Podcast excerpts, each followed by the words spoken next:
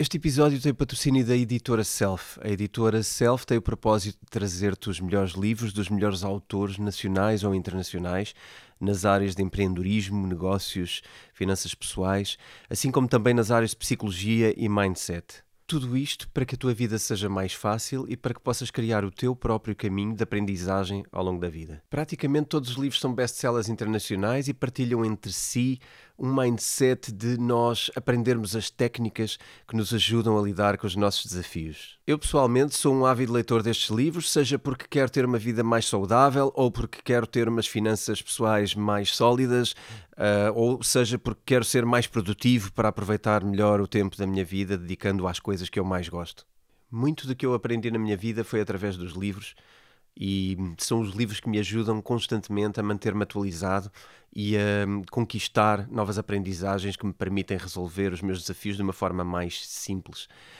Um, muitas pessoas perguntam-me frequentemente um, o que é que eu leio e que livros leio. Uma das formas fáceis de perceberem o que eu leio é também pesquisarem o catálogo da Self e lá encontrarão muitas das coisas que eu vos recomendaria se fizesse essa lista. Portanto, se querem encontrar os livros da Self, podem pesquisar em www.editoraself.pt e podem usar o cupom de desconto Bitcoin Talks para terem 10% de desconto adicional em qualquer compra que façam no site da editora Self. A leitura é provavelmente uma das coisas mais determinantes no teu percurso e na tua carreira e é sem dúvida das experiências mais transformadoras que podes ter na tua vida. Portanto, usa o cupom Bitcoin Talks no site www.editoraself.pt. Bem-vindos a mais um episódio do Bitcoin Talks e hoje estamos aqui para falar sobre uma das moedas que está no top 10, uma das poucas que não falámos ainda em episódios anteriores essa moeda não é das mais antigas e eu vou parar de criar sensação e dizer-vos que a moeda é o Polygon. Hoje o episódio será sobre a criptomoeda Polygon. Há algum tempo que não trazíamos uma criptomoeda como tema principal do Bitcoin Talks uh, e não queremos deixar de marcar este ponto, marcar esta referência e garantir que uh, analisamos os projetos mais importantes das criptomoedas e que estamos a par daquilo que são as novidades no mercado de criptomoedas. Porque, afinal de contas, falamos de vários temas no Bitcoin Talks, mas uh, não podemos deixar de falar das criptomoedas, que são aquilo que uh, vocês sabem que distingue o nosso podcast também um, ehm, no, no mercado.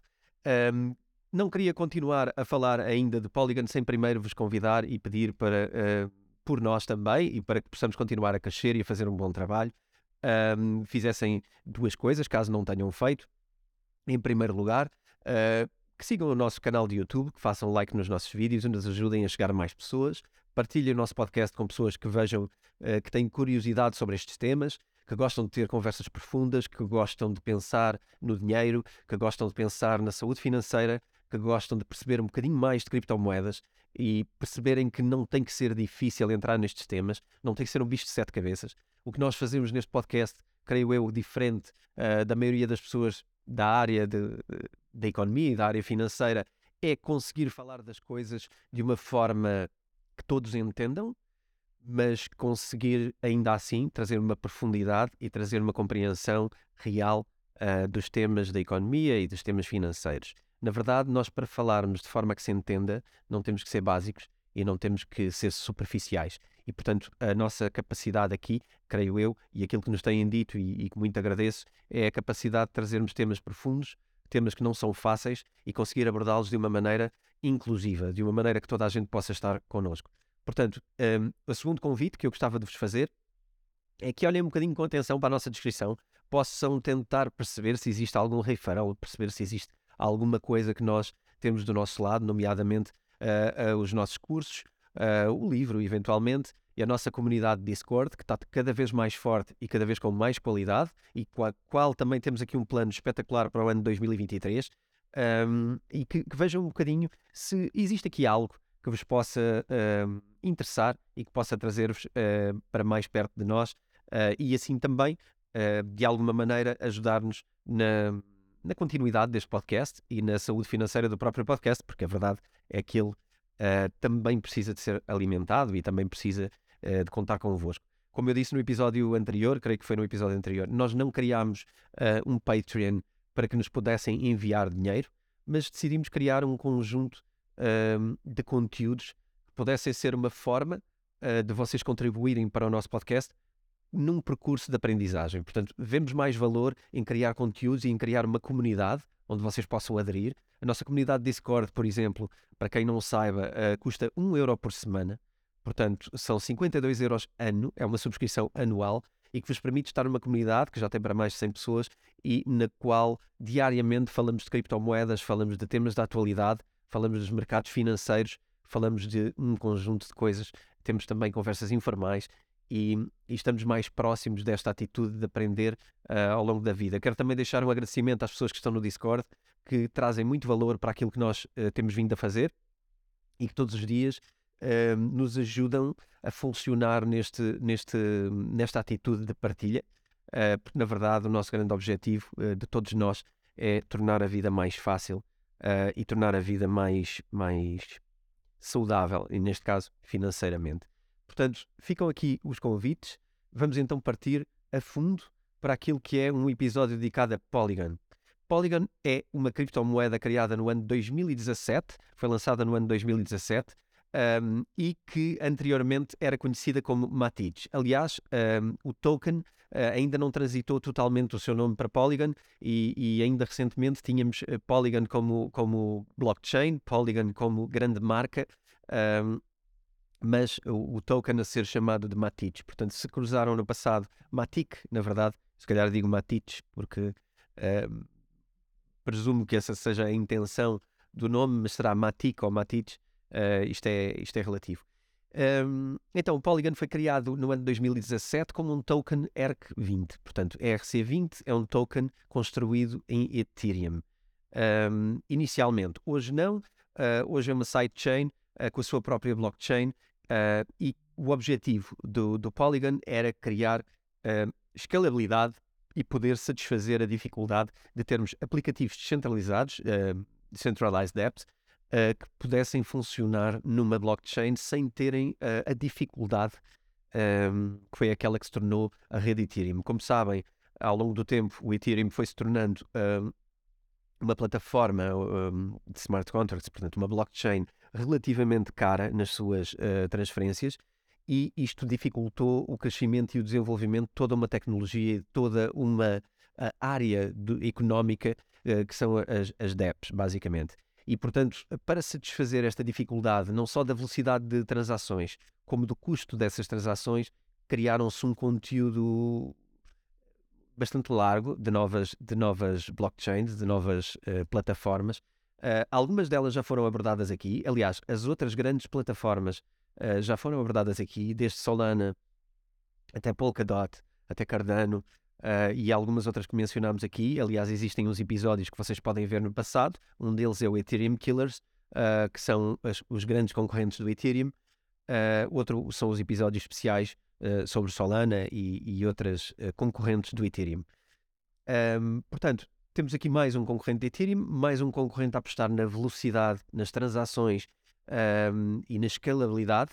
Uh, eu continuo a, a considerar aqui e, e, que o Ethereum corre um campeonato um bocadinho diferente, corre num campeonato uh, onde não quer abrir mão uh, da parte da segurança, da parte da fiabilidade e descentralização, que me parece que é algo que em quase todas as outras redes concorrentes não acontece da mesma forma. Mas enfim, não vamos dar um passo maior que as pernas, vamos continuar aqui com três ou quatro momentos que eu gostava de mencionar como fundamentais no desenvolvimento desta, desta Polygon, desta grande criptomoeda que hoje está no top 10 e que, portanto, não é uma criptomoeda qualquer, não é um projeto qualquer.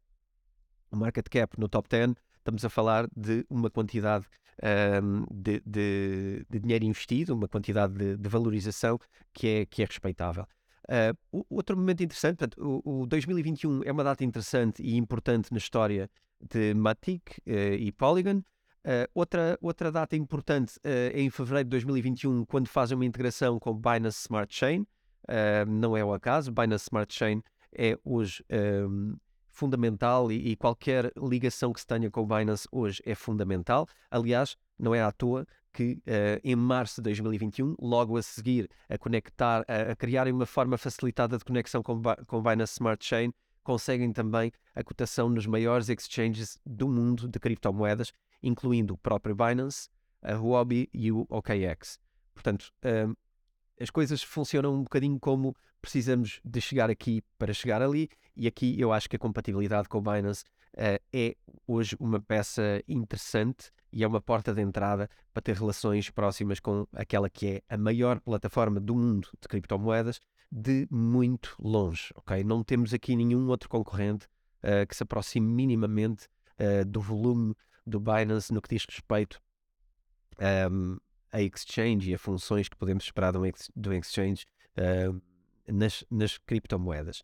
Uh, mais um ponto importante na história, antes de, antes de voltar ao início, um ponto importante na história também é a, a adoção de projetos uh, que, que, foram criados na rede Polygon ou que, ou que transitaram para a rede Polygon e gostava de mencionar fundamentalmente um setor que é o DeFi, que é um dos setores que mais tem captado uh, para a rede Polygon, uh, nomeadamente algum, alguns nomes que vocês poderão conhecer, como Aave, Compound e Uniswap, são coisas que hoje uh, correm em Polygon. Gostava de uh, marcar um último ponto, é que em resultado disto, Polygon cresceu significativamente ao longo do ano 2021 e por isso está hoje entre as 10 criptomoedas com maior market cap, e estamos a falar de no ano 2021, quando se deram estes eventos, passar de 1 bilhão de janeiro de 2021, 1 bilhão de, de valorização, portanto, uh, mil milhões na, na, realidade, para mais de 10 bilhões. Portanto, estamos a falar de 10x, fazer 10 vezes o valor uh, que tinha no início do ano, apenas de janeiro para novembro. Portanto, é um crescimento astronómico, é uma história, até ao momento, é uma história de sucesso e é marcada muito por uma transição um, de uma rede Polygon que era uma rede de second layer, de segunda camada, para, um, portanto, era uma segunda camada do Ethereum, para ser uma rede uh, própria na sua mainnet. E, portanto, isto é uma história de sucesso que é importante uh, registar. Uh, vamos então falar um bocadinho sobre uh, como nasceu, qual foi a equipa que criou. Um, inicialmente, a rede Polygon foi criada por três engenheiros. Um, são eles Sandeep Naiwal, uh, Jainit Kanani e a Anurang Aryun.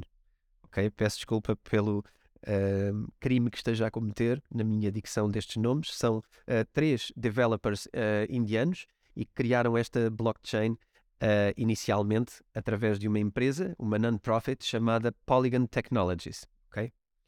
Um, ela é gerida pela, pela fundação, mas eles são os, os, que, os que promoveram o projeto inicialmente. Uh, inicialmente foi criada com um valor de 5,5 milho milhões de dólares através de uma ICO que arrancou no ano de 2019. Portanto, foi uma ICO muito bem sucedida e que, uh, na verdade, tornou este num dos projetos mais bem financiados uh, e que aparentemente o tornou bastante sólido no que diz respeito à saúde financeira, à capital investido e isto deu-lhes uh, margem para criar algo uh, que em pouco tempo passou de uma sidechain, uh, passou de uma plataforma Ethereum, um, ERC20, para ser uma, uma sidechain. Um, basicamente aqui a ideia é, como eu disse anteriormente, conseguir escalar projetos, dadas as dificuldades dos outros players neste mercado. Um, basicamente apostam em aplicativos de finanças descentralizadas, portanto DeFi, uh, e tentar atrair esse tipo de, um, de indústria. Uh, se assim podemos dizer, eu acho que já podemos dizer assim, porque na verdade uh, a quantidade de projetos que nascem é, é, é elevada. Um, para fazer isto, teriam que ter aqui uma performance uh, interessante. E para chegar a isso, decidiram apostar um, em termos de, de, de, forma de consenso na, numa prova de participação delegada, se assim podemos dizer. Eh, basicamente, eh, eu não gosto muito desta, desta nomenclatura, mas eh, na verdade isto é o que se chama como Delegated Proof of Stake, ok? A diferença aqui sobre o Proof of Stake é que o Delegated Proof of Stake elege, neste caso do Polygon, de entre 100 mineradores eleitos para este efeito, elege 10 mineradores principais e que têm um poder superior sobre os restantes e que estes têm o poder uh, de delegar um, de delegar Proof of Stake e assim acelerar a rede. Portanto, basicamente é, é feito o aceleramento da rede ao custo da centralização eu já o disse uh, anteriormente em, em noutros podcasts, existe aqui um, um trilema, uh, mas fundamentalmente existem duas coisas que funcionam um pouco opostas, que é a descentralização e a velocidade. Ok? Elas são um pouco antagónicas porque, na verdade, uh, até podemos pensar isto em termos quase uh, democráticos. Na verdade, se nós envolvermos muita gente na decisão e na aprovação de uma decisão, ela tende a ser mais lenta, não é? Isto é bastante lógico. É, é não só é, é, lógico matematicamente, como é humanamente lógico. Um, e quando temos uma quantidade superior um, de votantes a validar, uh, neste caso nodes de validação, ou neste caso um, em Proof of Stake, stakers a validar, uh, quanto maior é o número de stakers a validar, mais difícil é conseguir a velocidade e conseguir evolução numa, numa blockchain ok? E, e hum, apesar das, das muitas afirmações de algumas redes como Solana e, e algumas outras, de quererem eh, de alguma maneira dizer que apesar de tudo são descentralizados, um, a, a, verdade é que, é que ainda ninguém conseguiu quebrar esta relação inversa entre a descentralização e a velocidade. E, portanto, Polygon faz uh, aqui alguma centralização na decisão e, através disso, consegue que a propagação em rede e as decisões em rede sejam uh, mais rápidas e assim atinge hoje uh, uma meta muito interessante a nível de, de um, transações por segundo, porque consegue 7 mil transações por segundo contra as 15 transações por segundo que o Ethereum consegue hoje. E agora algumas pessoas podem perguntar, bom, mas, mas então o Ethereum é assim tão ineficiente face às outras blockchains e é isso que se espera do Ethereum e é tão famoso porque se os outros conseguem esta velocidade? Tem a ver com isto, tem a ver com descentralização e tem a ver com roadmap. Eh, ou seja, planos para o futuro e objetivos. Um, o Ethereum tem vindo a fazer implementações com alguma frequência, tem vindo a fazê-las de uma forma um, muito comedida, muito refletida e muito testada, ok? Uh, aliás, quem acompanhou o podcast no ano passado sabe que esta última implementação que foi feita em, em Ethereum, do, do, de queimar um, valor de Ethereum por cada transação, uh, sabe que esta, esta, esta, esta aprovação deste protocolo estava uh, aprovado ou estava suposto ser implementado uh, mais de um ano antes. Aliás, há anos que se falava desta, desta implementação, ela tardou, foi adiada inúmeras vezes, foram colocadas inúmeras datas ao longo do tempo e foi continuada a, a, ser adiada. E muita gente poderá achar que estas novas redes, por serem rápidas a decidir, chegarão lá mais cedo. eu, eu, não, eu não sei se, se será assim, eu acho que existe um caminho uh, diferente. Existe talvez uma corrida de fundo do lado do Ethereum e talvez uma corrida uh, de velocista do lado destas novas uh, criptomoedas e projetos. A verdade é que estas empresas, como a Polygon, têm captado uma, quantidade brutal não só de developers, como também de projetos para serem implementados dentro e, e, estão constantemente com novas implementações e, portanto, têm uma velocidade maior. Eh, mais uma vez, eu sendo se calhar aqui de alguma maneira conservador no tema das criptomoedas, talvez, talvez continue a achar que o Ethereum está a fazer uma corrida muito interessante no que diz respeito às criptomoedas. Esta última implementação que foi feita pelo Ethereum, ao contrário do, do que muita gente pensa, não foi feita para eh, aumentar exponencialmente ainda o volume de transações. Eh, essa implementação estará para os próximos passos e está previsto para este ano, eventualmente até ao final de 2023, início de 2024, novas implementações no Ethereum que vão permitir não só escalar, como baixar o valor, uh, o custo, neste caso, de transações em Ethereum. Uh, mas enfim, uma coisa que eu posso desde já dizer sobre o Ethereum é que, uh, para os mais desatentos, podem não ter percebido, e aqui se calhar não se tem falado muito deste tema, que o Ethereum neste momento é uma moeda deflacionária. Porque a quantidade de Ethereum emitido é inferior à quantidade de Ethereum queimado nas transações.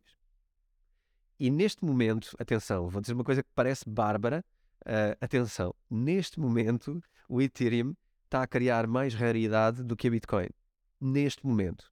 Porquê? Porque a taxa de emissão é deflacionária de facto. Ou seja, o Ethereum, em vez de existir cada vez um bocadinho mais, que é o que acontece com a Bitcoin, um, existe um bocadinho mais, muito regulado e muito pensado ao longo do tempo. Um, no caso do Ethereum, neste momento, está a existir um bocadinho menos, ok? Uh, isto, agora as pessoas perguntam, então, mas o Ethereum vai caminhar para concorrer com o Bitcoin, vai emitir menos, uh, como é que é a emissão do Ethereum? Vejam os episódios especiais sobre o Ethereum, mas em resumo, deixo-vos aqui uh, uma dica para, para enfim, uh, não terem que ir já direto pôr pausa e, e ir ver os outros episódios. O Ethereum uh, tem uma emissão decidida, ou seja, é, é, decidida centralmente pela fundação a quantidade de Ethereum emitido. neste momento acontece com a nova implementação, aquilo que está a ser queimado é superior ao que foi decidido imprimir de nova moeda de Ethereum. No entanto, Uh, não me parece que seja esse o plano, não me parece que o Ethereum queira competir com raridade no que diz respeito à comparação com Bitcoin, e portanto não é esse o plano, é simplesmente algo que eu decidi comentar e que me parece que não está a ser refletido na valorização do Ethereum. O facto do Ethereum ter agora mais raridade do que tinha no ano passado, não me parece que esteja a ser refletido uh, na cotação. E portanto, no curto prazo, e esse nunca é o, o meu jogo, nunca é a minha forma de pensar, mas no curto prazo parece-me que existe aqui uma valorização uh, subjacente no Ethereum que talvez não se tenha materializado no mercado e que eventualmente, quando as pessoas se aperceberem disto, pode, pode acontecer. Ok? Chega de Ethereum, vamos voltar a Polygon para não perdermos aqui o nosso, o nosso rumo.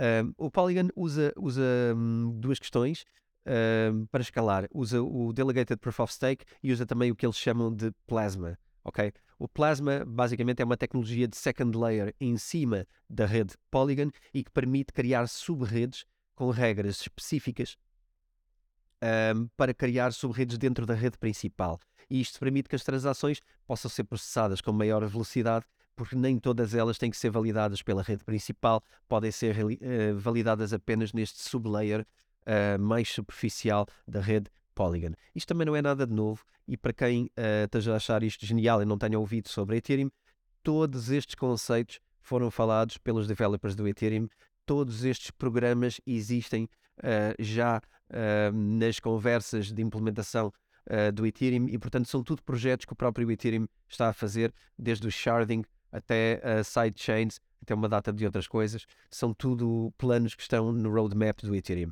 mas a verdade é que estes estão implementados, a rede Plasma permite fazer canais de pagamento e estas transações aceleram a rede uh, Polygon. Isto é bastante interessante para captar uh, utilizadores, porque hoje podem oferecer as tais 7 mil transações e podem dizer que o Ethereum de facto continua a fazer apenas 15 uh, ainda hoje. Um, queria aqui adicionar esta, esta alteração para, para não deixar de fora a menção também a, a um dos novos co-founders um, do, do, Polygon, que na altura em que uh, transitou de nome, Polygon na altura que mudou de nome, um, associou-se também com um novo co-founder uh, que lhe deram esse título, que é o Mihailo Bielic, e Mihailo Bielic, e que também é uh, hoje um dos co-founders que podem ver consultando o, o, a documentação do Polygon. Agora, uh, como é que Polygon se compara com Solana? Eu quis fazer aqui uma pequena uh, comparação para perceber, porque são de facto duas moedas, duas criptomoedas mais recentes, uh, dois, dois projetos mais recentes e que têm andado próximos do, do top 10 e, e, provavelmente rivalizam bastante naquilo que é o conceito que oferecem às empresas e, a, e, a, e as suas funcionalidades. Queria só distingui-los uh, um bocadinho, um, no sentido de dizer que o Polygon usa a Delegated Proof of Stake para aumentar a escalabilidade e usou Plasma como second layer. No caso do Solana, é uma plataforma, também uma blockchain independente, que usa o, o algoritmo de consenso Proof of Stake uh, e tem uma arquitetura de camada única. Portanto, no Solana não existem um, second layers, é tudo numa, numa rede principal.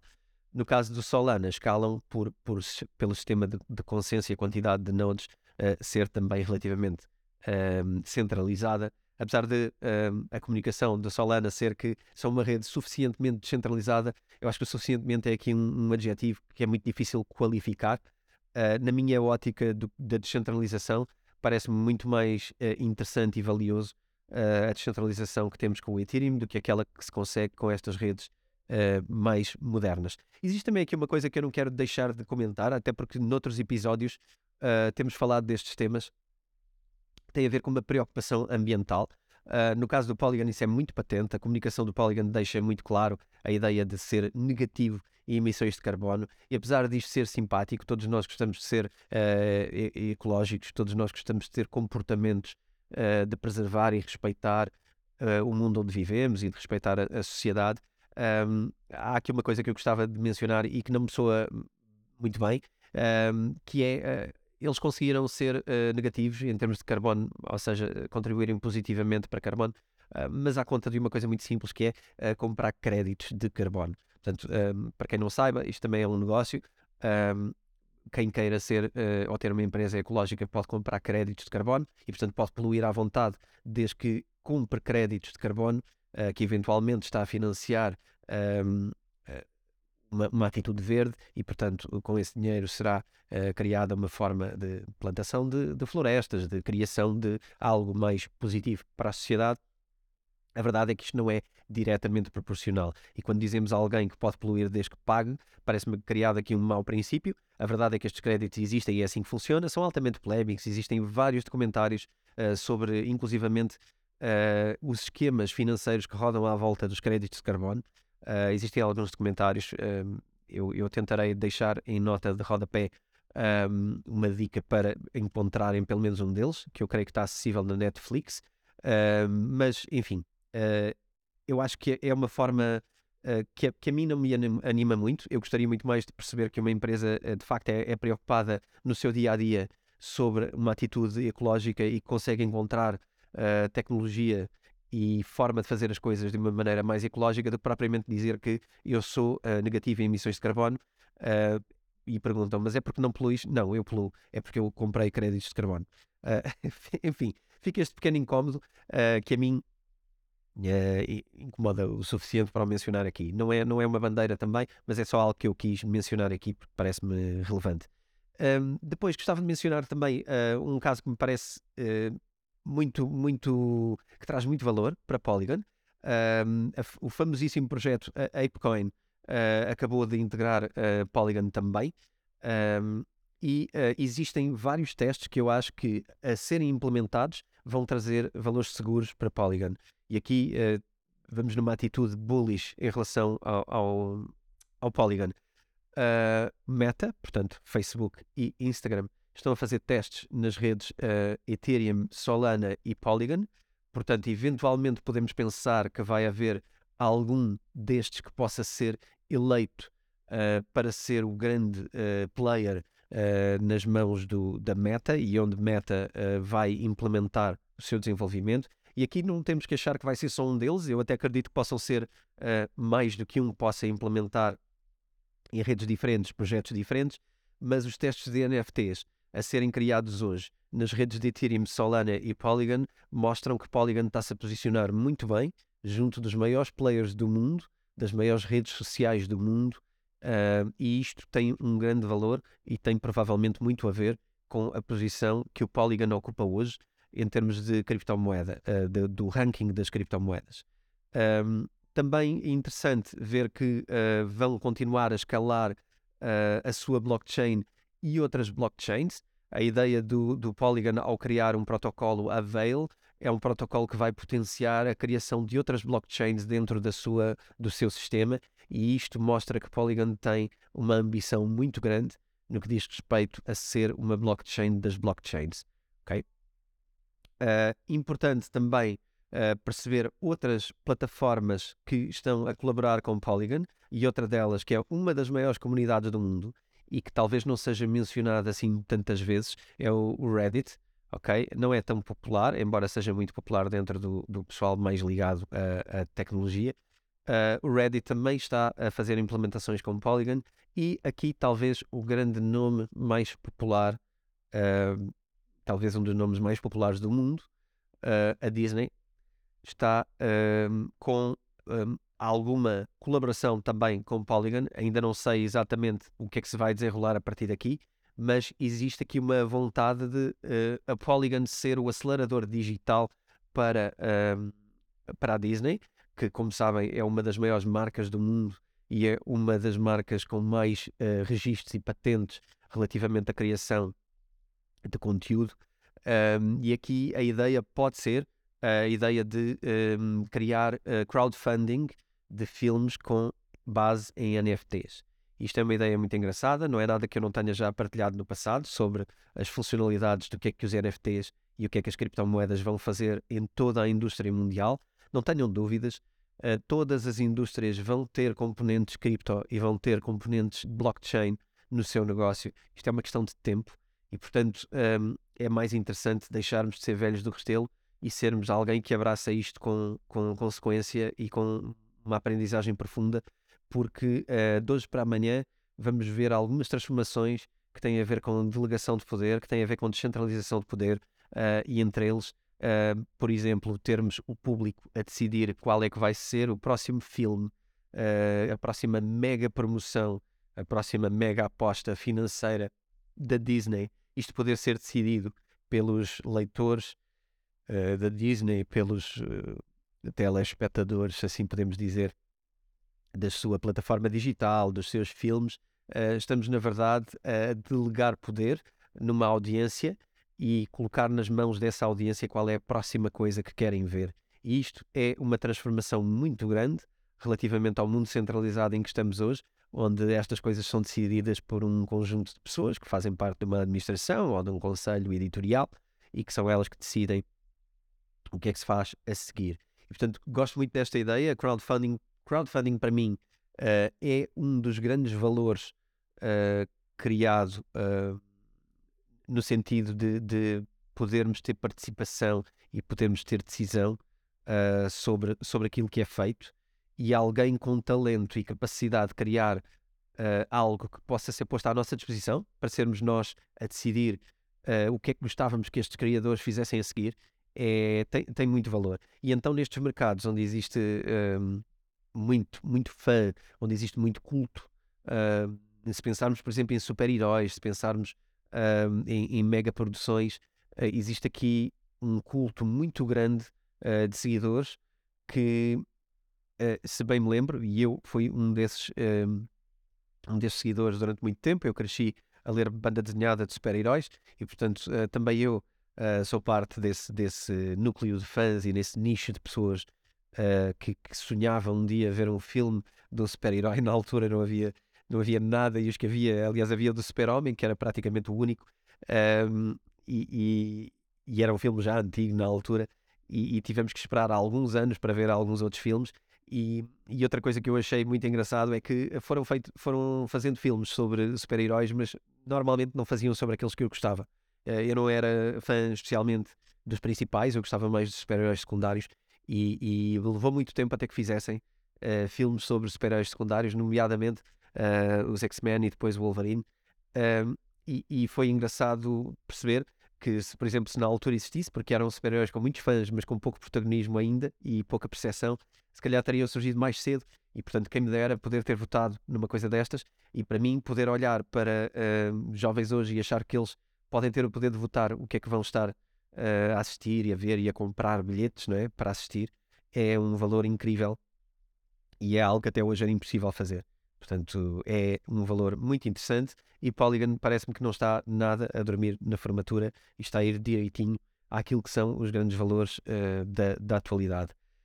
Um, enfim, uh, acho, acho que há aqui mais um ponto só que eu gostava de, de, de, aliás, há dois pontos que eu gostava de garantir que, que, que não deixo escapar. Um deles é que, relativamente à, à, à transparência de algumas uh, transações de criptomoedas feitas na, na, sobre Polygon, relativamente à sua fundação, uh, não são tão transparentes como eu gostaria. Uh, houve, houve, houve ali uma outra movimentação que são carteiras não não identificadas, são wallets não identificadas e que à partida há umas que fazem parte da fundação, mas há outras que eventualmente fazem parte uh, dos sócios, são uh, propriedade destes co-founders uh, e enfim, isto também não é uma grande novidade.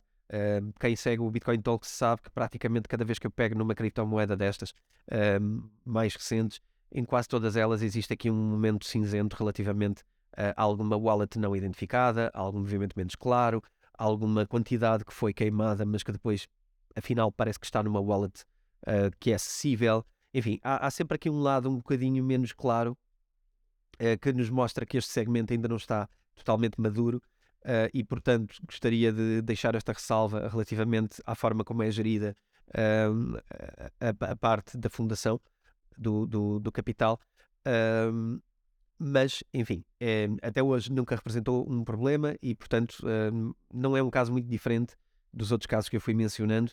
Acaba por ser quase um uh, revisitar uh, o conselho do costume. Gostava também de falar sobre um tema que para mim é muito relevante, e não é, para, não é por ser para mim pessoalmente, mas porque eu uh, vejo que a sociedade vai precisar profundamente deste, deste, desta solução de termos uh, uma identidade digital. Uh, Polygon não está distraído também neste segmento e uh, estão a trabalhar numa preocupação com um tema já definido e com um nome definido, que é chamada Polygon ID, e que na realidade quer ser uma porta de entrada para todos que desejam uh, controlar o mundo cripto e regular o mundo cripto, mas também uh, há aqui um propósito muito maior relativamente à identidade digital, porque uh, não só isto está relacionado com a nossa privacidade pessoal, porque hoje em dia os nossos dados a circularem na internet colocam em perigo algumas áreas da nossa vida que precisam de privacidade uh, e uma identidade digital permite criar aqui uma barreira e um controlo muito claro sobre o que é que as outras pessoas sabem sobre nós e qual é o acesso que elas têm à nossa informação através de um sistema de, de validações autorizadas, ou seja, onde nós autorizamos pessoas a consultar a nossa informação pessoal, mas onde ela não está sempre disponível.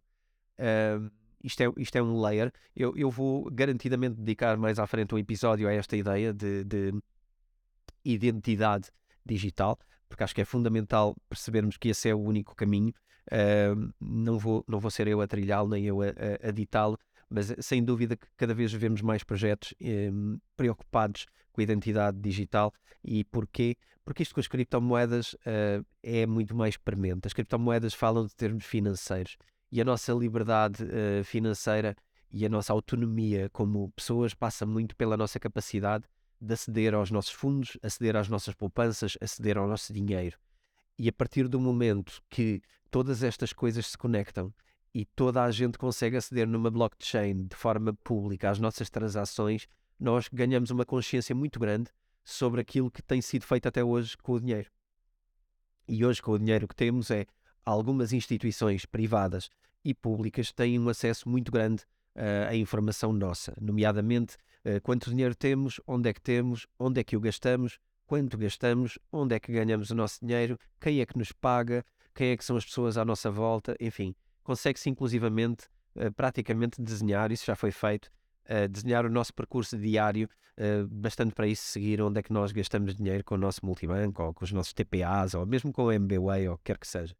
E esta informação é muito perigosa, não é? Porque ela caindo nas mãos erradas, eu não quero levantar aqui a ideia de que é muito perigoso o governo saber isto porque o governo está-nos a manipular. Não, não, nós não estamos neste momento na Europa nesse nível, uh, mas a ideia é caindo uh, um governo nas mãos de alguém com essas intenções ou escapando esta informação Uh, sendo ecada uh, do governo para as mãos de alguém com más intenções, nós temos alguém que é capaz de saber tudo sobre nós. E percebam a importância de criar aqui uma barreira no que diz respeito a, a alguém poder aceder a esta informação e poder com isso uh, prejudicar-nos. Esta identidade digital, uh, bem desenhada, será algo que nos vai permitir eh, revelar essa informação às entidades que têm que ser reveladas e, portanto, aqui ehm, não, não estou com isto a defender nem lavagem de dinheiro nem nada dessas coisas, portanto, acho que estas coisas devem, deve haver transparência e, portanto, defendo completamente que que haja sistemas para controlar e dificultar esse, esse processo, uh, mas muito importante que depois não caiam nas mãos erradas, nomeadamente em países onde o governo seja um ditador, nomeadamente, uh, que aliás, como vocês já viram por outros episódios, uh, os países onde, onde o governo é mais próximo de uma ditadura do que de uma democracia são superiores a 50%, ou são quase 50% dos países do, do mundo, não é? E, portanto, aí convido-vos a ouvir o episódio onde fazemos essa comparação com dados concretos sobre a centralização dos governos uh, e a centralização do, da decisão. Uh, mas, enfim, não só isso, como também cair nas mãos de alguém errado, e eu acho que isso ainda me parece mais fácil, porque os nossos dados estão também em empresas privadas, cuja segurança não vale a pena virmos uh, com estas regras de, de, de, de, privacidade dos dados e etc., para termos que publicar coisas e, e termos, enfim, um, GPDRS, etc., que, que na realidade, face à capacidade que hoje um hacker tem, é, é completamente uh, de rir e, portanto, não há segurança nenhuma a esse nível que consiga evitar uh, um ataque de um hacker que de facto queira saber informação sobre nós. E, portanto, a única solução não é termos sistemas de segurança em volta de, de, informação que está toda exposta, é sim termos layers de informação que está escondida numa blockchain e que depois podem ser libertados unilateralmente pelo lado do seu utilizador para uh, gerir a sua identidade digital. Enfim, fica aqui este resumo sobre o Polygon. Um, Parece-me a mim um projeto com um enorme potencial. Uh, é claramente dos grandes projetos que apareceram desde o ano de 2017. É claramente um projeto com o futuro. Agora, se é um projeto uh, descentralizado como é o Ethereum, não me parece assim tanto. Uh, se é um projeto que pode mostrar alguma fragilidade no futuro, também não sei garanti-lo. Sei que tem uma comunidade de developers elevadíssimo, são mais de mil developers hoje a trabalhar em projetos relacionados com Polygon. Isto é um número de respeito e, enfim, tomem as vossas decisões. Se acharem que Polygon é algo que querem uh, seguir mais de perto, façam-no. Uh, é hoje uma das 10 criptomoedas mais importantes do mercado e, portanto, fica aqui uh, os meus dois cêntimos sobre o tema. Mais uma vez, convido-vos a enviarem e-mails para bitcointalks.editoraself.pt. Vejam a nossa descrição, vejam os nossos referrals Uh, temos alguns referrals que nos permitem potenciar-vos alguns descontos uh, em alguns serviços do mercado. Vejam se isso vos interessa e é também uma forma de contribuírem para os nossos episódios e para o Bitcoin Talks. Por hoje é tudo. Uma boa semana para vocês e até já.